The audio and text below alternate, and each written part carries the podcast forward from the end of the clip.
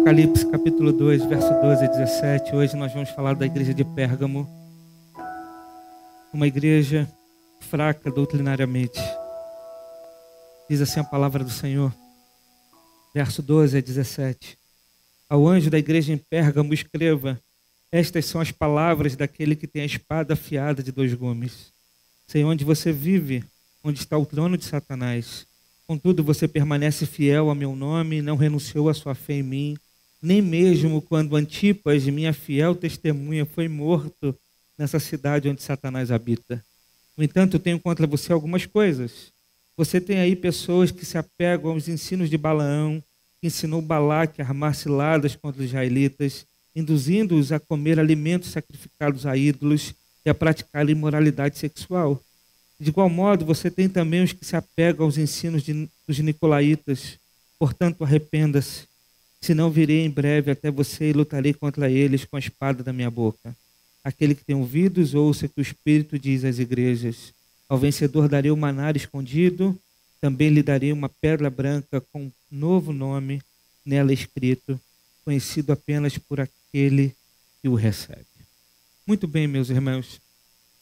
Pérgamo é uma cidade antiga em que existia uma igreja que estava literalmente numa cidade onde Satanás habitava. E por que, que a gente diz isso? Porque o próprio Jesus diz que aquela cidade tinha um trono de Satanás. Aquela igreja se manteve firme, mesmo diante da perseguição que gerou a morte de um homem chamado Antipas. A cidade de Pérgamo era uma cidade rica, uma cidade voltada para a moda, e uma cidade que tinha uma biblioteca muito famosa que concorria com a biblioteca de Alexandria, uma biblioteca que tinha 200 mil livros no seu acervo. A cidade de Pérgamo é a cidade que inventou o pergaminho, por isso o nome Pergaminho. Era uma cidade, então, ah, podemos dizer, uma cultura elevada.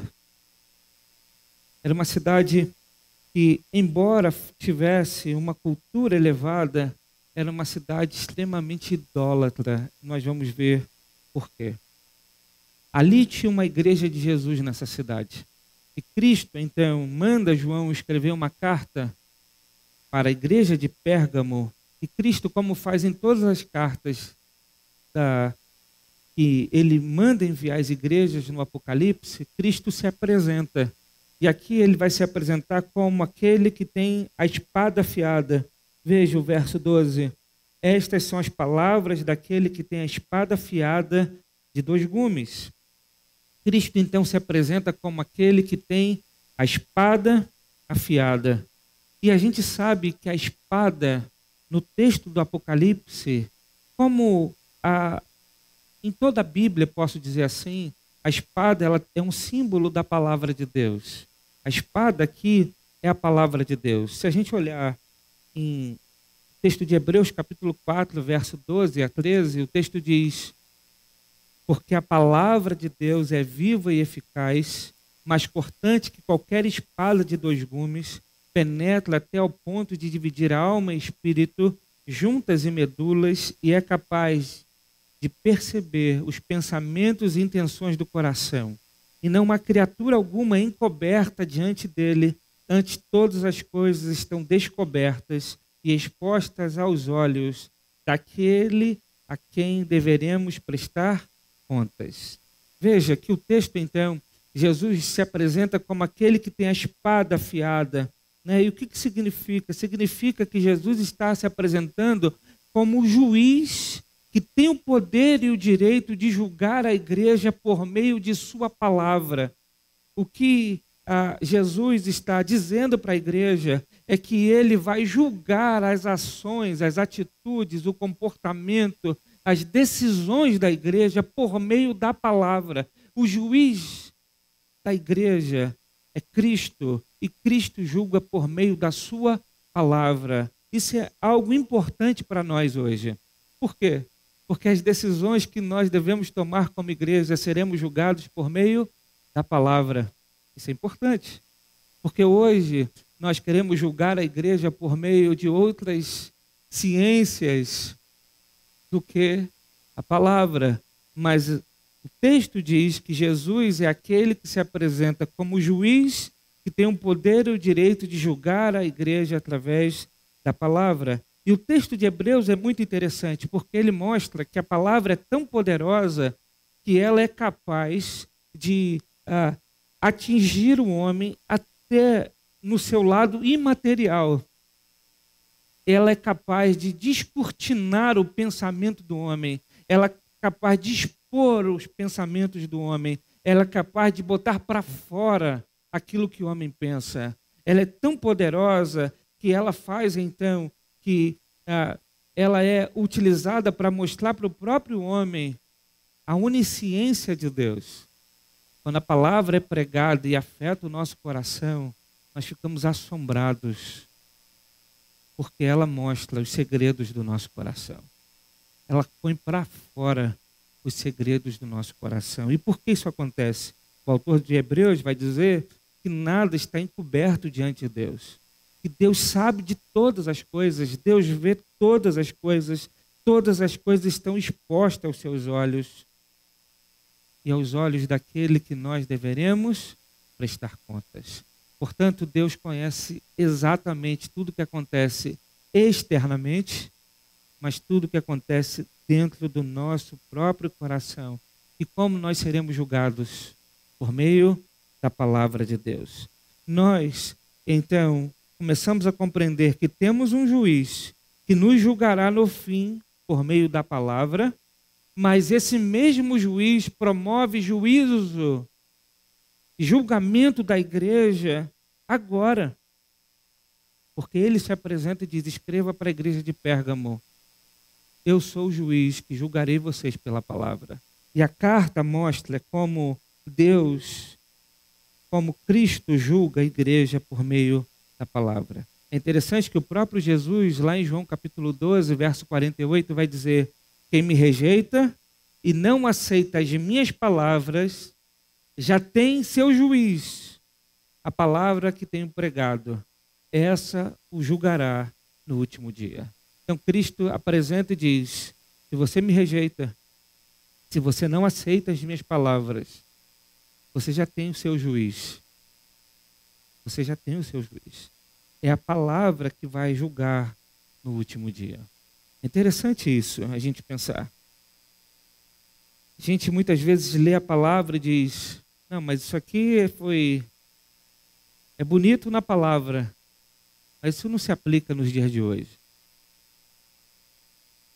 Quando rejeitamos a palavra, a palavra que nos julgará, a própria palavra que nós rejeitamos. Muito bem, então Cristo se apresenta como juiz que tem o direito de julgar a igreja por meio da palavra. E agora Cristo então vai mostrar que ele conhece a igreja. Ele diz no verso 13: Sei onde você vive, onde está o trono de Satanás, contudo você permanece fiel ao meu nome e não renunciou à sua fé em mim, nem mesmo quando Antipas, minha fiel testemunha, foi morto nessa cidade onde Satanás habita. Então, verso 13 diz: Sei onde você vive, onde está o trono de Satanás. Então, Cristo sabe que aquela igreja está num contexto problemático. Aquela igreja está numa cidade onde há uma, um culto, uma religião pagã, uma idolatria a um Deus falso, ao ponto de Jesus chamar ah, aquela cidade como o lugar onde está o trono de Satanás. E por que Jesus faz isso? Porque em Pérgamo, Pérgamo era um centro da religião pagã. Em Pérgamo, por exemplo, existia uma, uma colina de 300 metros de altitude que ficava coberta de templos pagãos.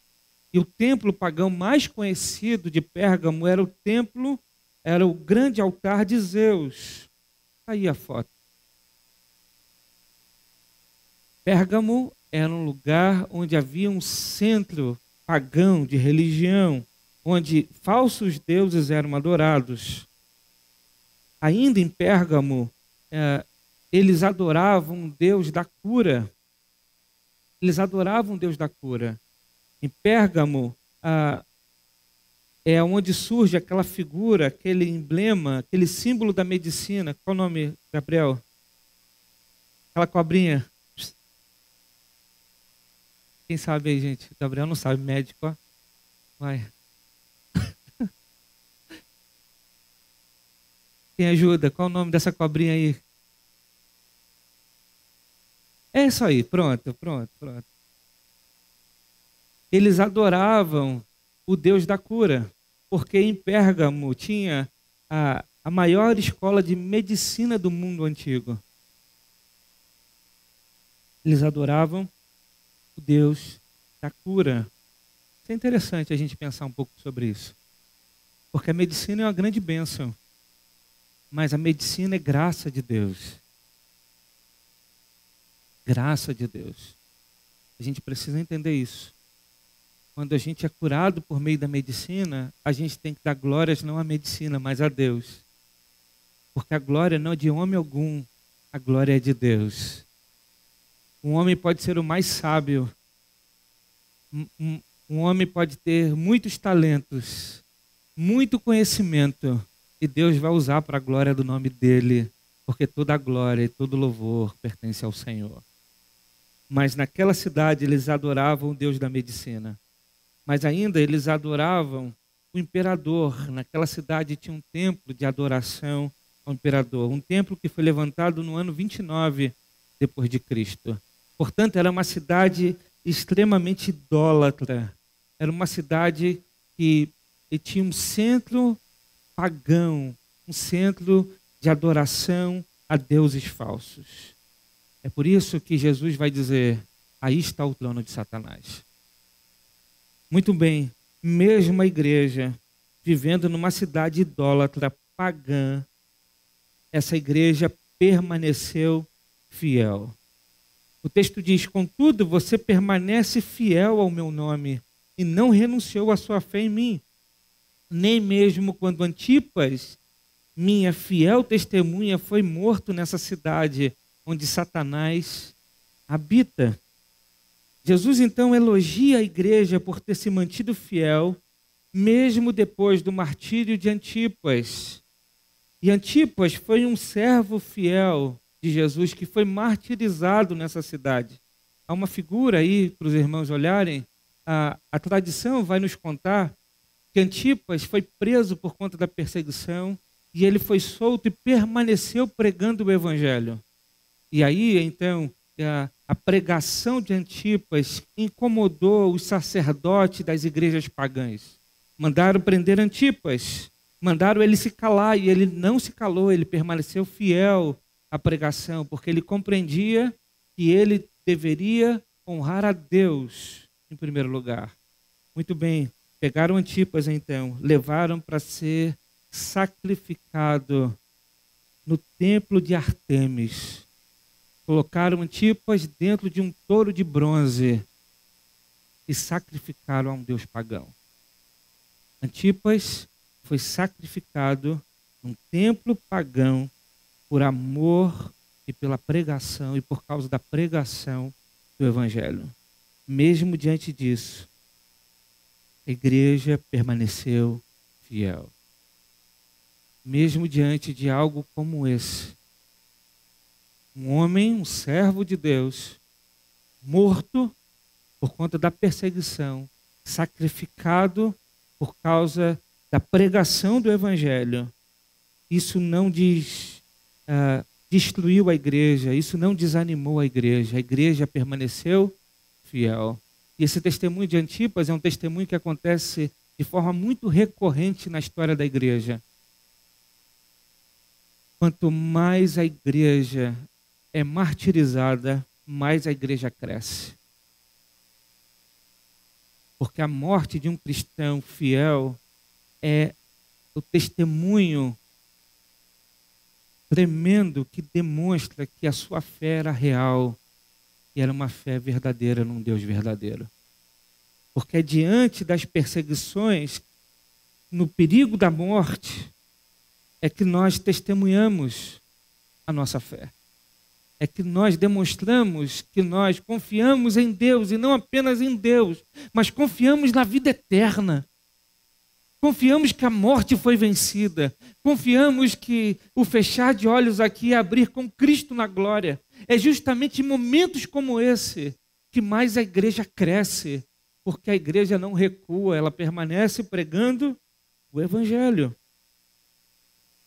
Antipas foi lançado dentro de um touro de bronze ardente, morreu sacrificado a um deus pagão. Mas a igreja de Pérgamo permaneceu firme e fiel. Porque não, é, não são as perseguições, a morte, as tristezas, as perdas, as faltas, as limitações que nós temos nessa vida. E para nós, mancha o nosso Deus. Não é porque Deus permite que um crente morra que Deus deixa de ser Deus. Perceba? E nós sabemos disso. E a prova de que nós sabemos disso é que nós permanecemos firmes, mesmo não compreendendo muitas coisas, mas continuamos fiel à fé, à mensagem de Cristo. E aquela igreja permaneceu fiel. Mas há um ponto aqui importante nessa carta. É que quando a, a perseguição ela não destrói a igreja, uma perseguição externa, o inimigo usa outra estratégia.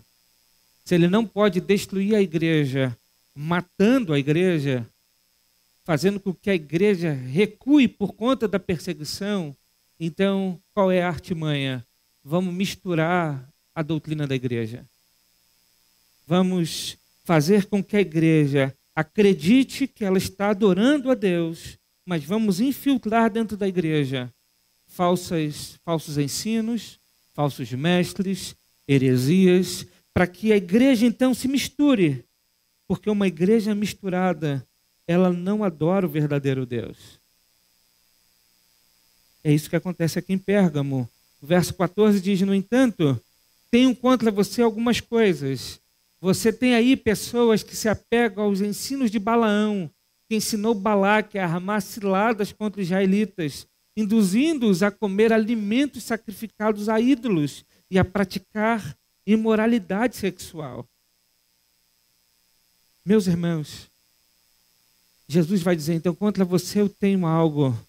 Vocês, vocês, têm aí pessoas que se apegam a um ensino falso ao ensino de Balaão. E qual é o ensino de Balaão? Em Balaão, ele armou cilada contra o povo de Deus, induzindo o povo a comer alimentos sacrificados a ídolos e a praticar imoralidade sexual. Isso a gente encontra no texto de Números, capítulo 31, verso 16. Estas mulheres foram as que, por conselho de Balaão, fizeram que os israelitas pecassem contra o Senhor. Então havia um ensino ali na igreja de Pérgamo que era semelhante ao ensino de Balaão, um ensino que fazia com que a igreja entendesse que ela poderia praticar a mesma imoralidade sexual que o mundo praticava. Um ensino que dizia que a igreja poderia participar do altar ah, dos deuses falsos, poderia participar da comida que era oferecida aos deuses falsos. Então havia um ensino ali naquela igreja que não tem nada demais. Vocês estão no mundo, então vocês devem desfrutar do mundo. Não tem nada demais nisso.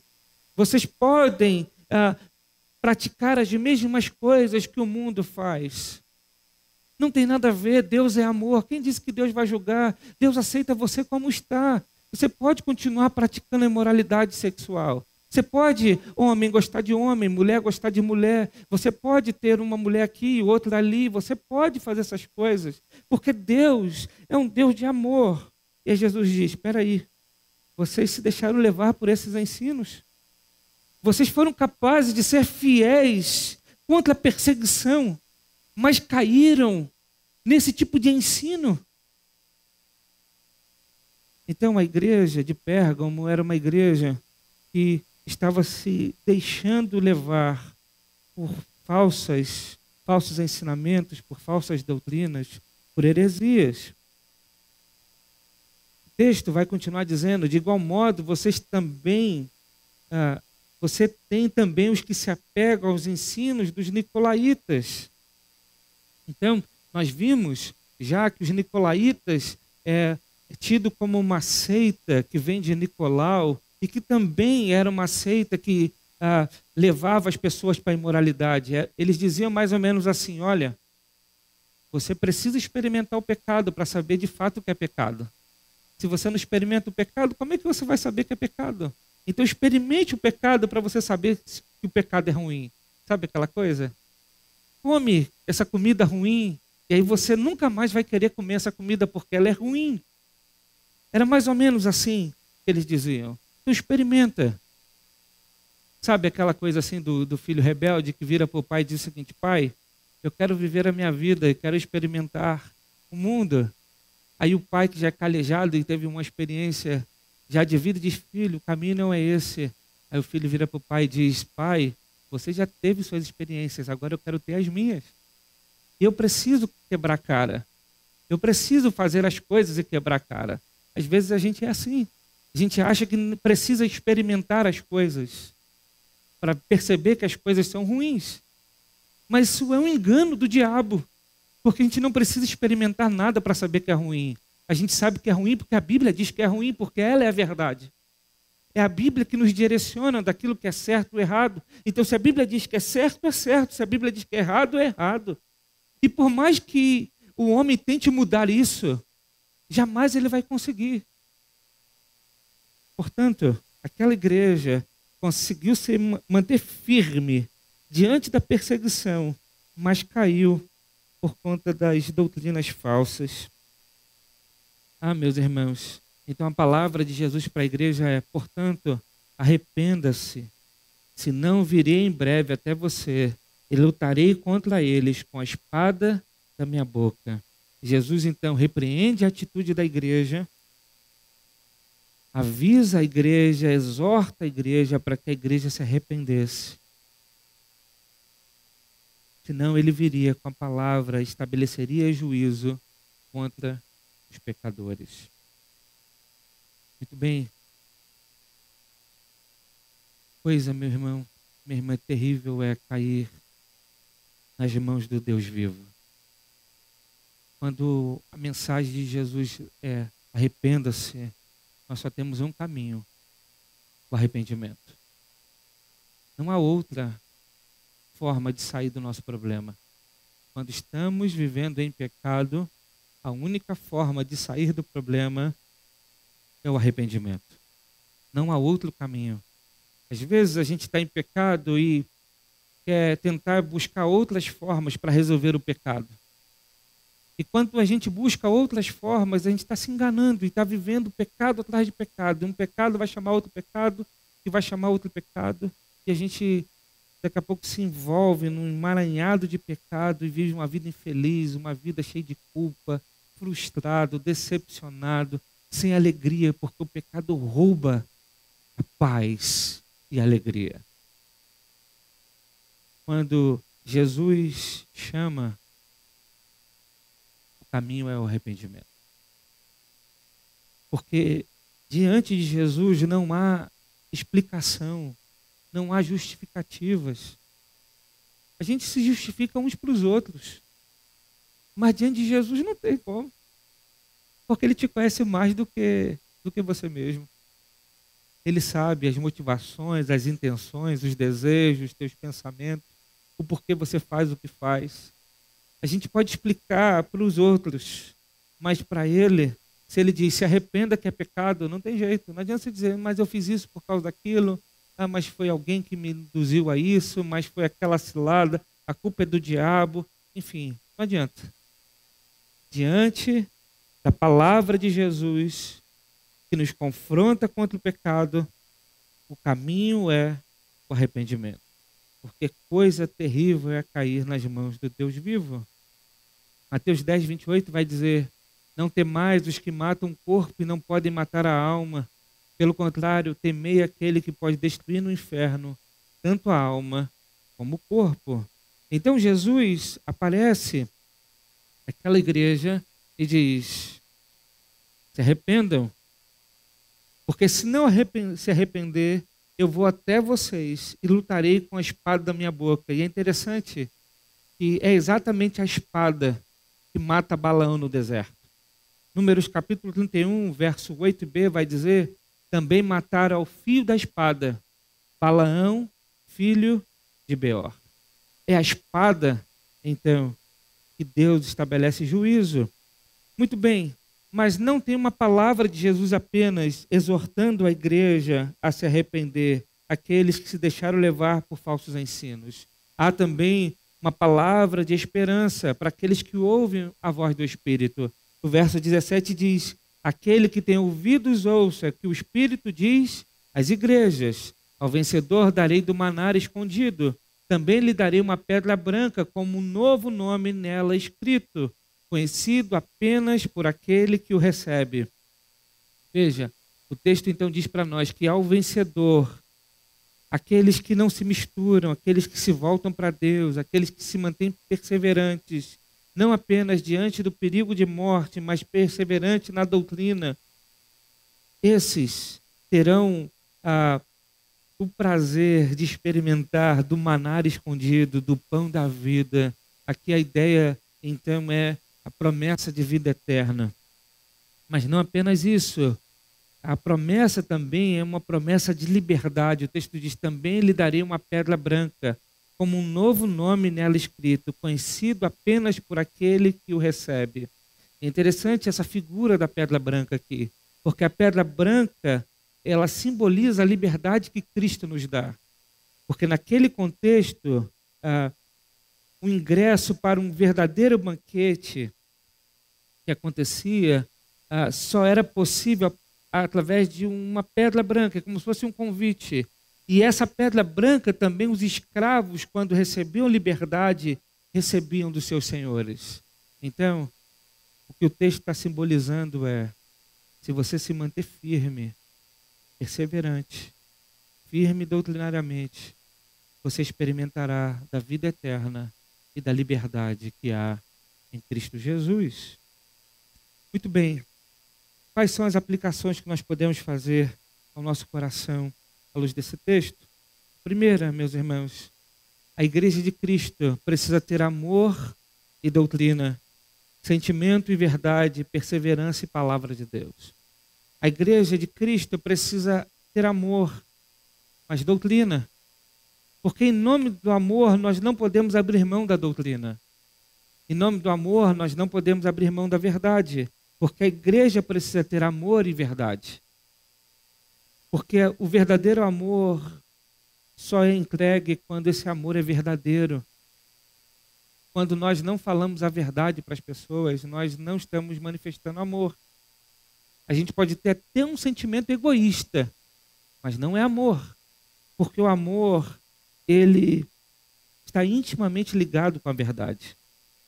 Então, a igreja de Cristo tem que ter amor, e doutrina. Ela precisa ter sentimento, mas verdade.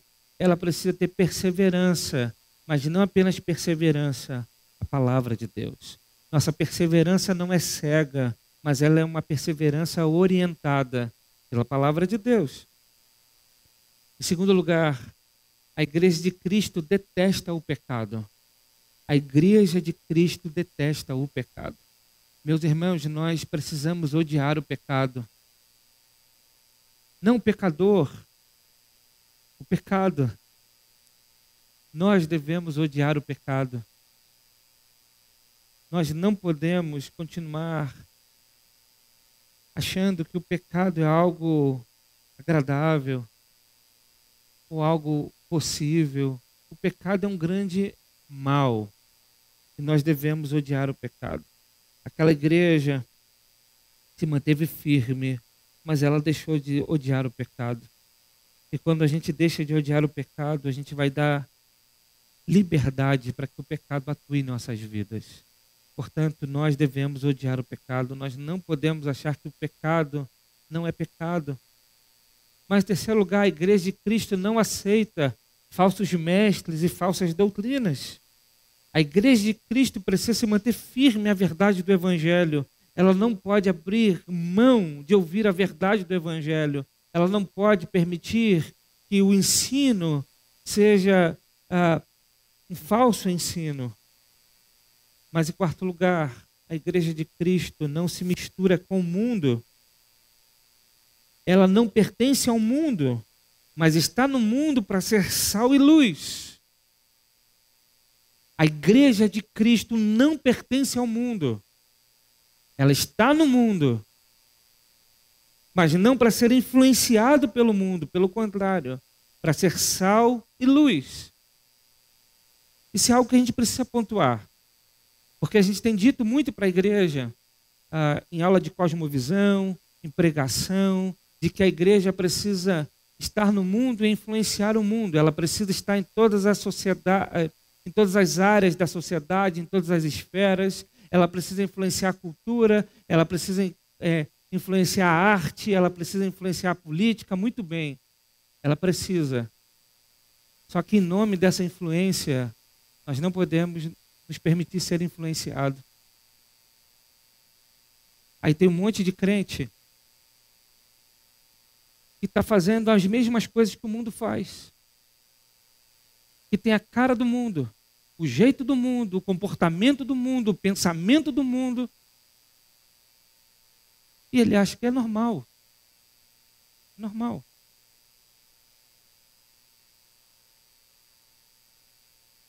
Ele ouve as mesmas porcarias que o mundo ouve. E aqui eu não estou dizendo que você não pode ouvir música secular. Eu estou dizendo que você não pode ouvir música secular porcaria. E você tem as mesmas piadas sem graça, imorais que o mundo tem. A mesma piada sem graça. O mundo tem. E pensa igual o mundo em tudo. Igualzinho o mundo. Vive pelo mundo. Projeta a vida pelo mundo. Tudo é a partir da orientação do mundo. Antes de sair de casa, não pega a Bíblia, não pega a Bíblia e lê e ora e pede orientação a Deus, não. Pega o celular, vai para a rede social, liga a televisão no jornal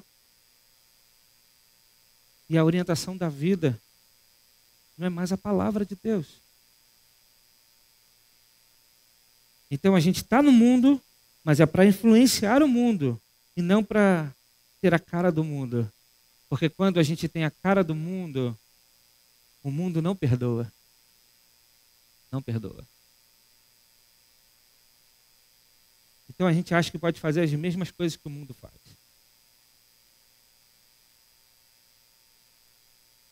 Muito bem, em nome da influência do, no mundo. Mas Jesus disse que a gente deve ser sal e luz. Sal é para não deixar apodrecer, para dar tempero. O sal não é a carne. Sal é sal. Carne é carne. O sal é para nos deixar carne chegar ao ponto de ter cheiro podre. É para dar gosto aquilo que é sem graça. E a gente está confundindo isso. A gente está confundindo isso. Às vezes a gente sai na rua e aí vai.